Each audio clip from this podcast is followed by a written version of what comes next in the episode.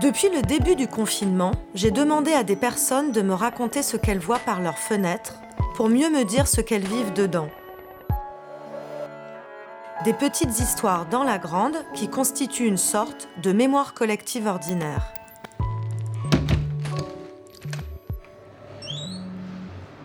Je suis sur mon balcon à Mexico City. J'habite ici depuis presque trois ans.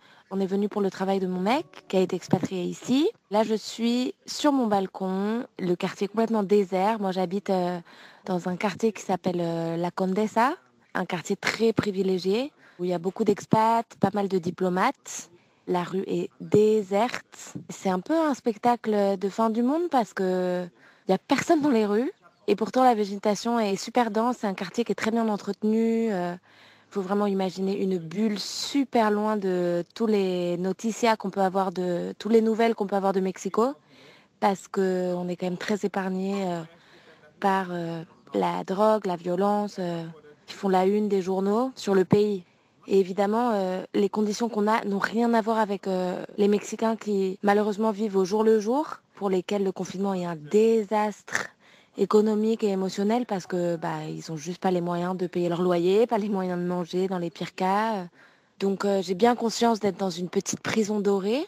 Pour autant, c'est triste hein, de voir euh, que les seuls passants c'est Rappi et Uber et, et les vieilles dames qui promènent leurs chiens. Plus exactement, les assistants des vieilles dames qui promènent les chiens. On voit à quel point euh, le pays est à deux vitesses parce qu'il y en a qui se font servir leurs trois repas par des livreurs qui, eux, prennent tous les risques. Ils ont sans doute des conditions de vie et de logement euh, compliquées.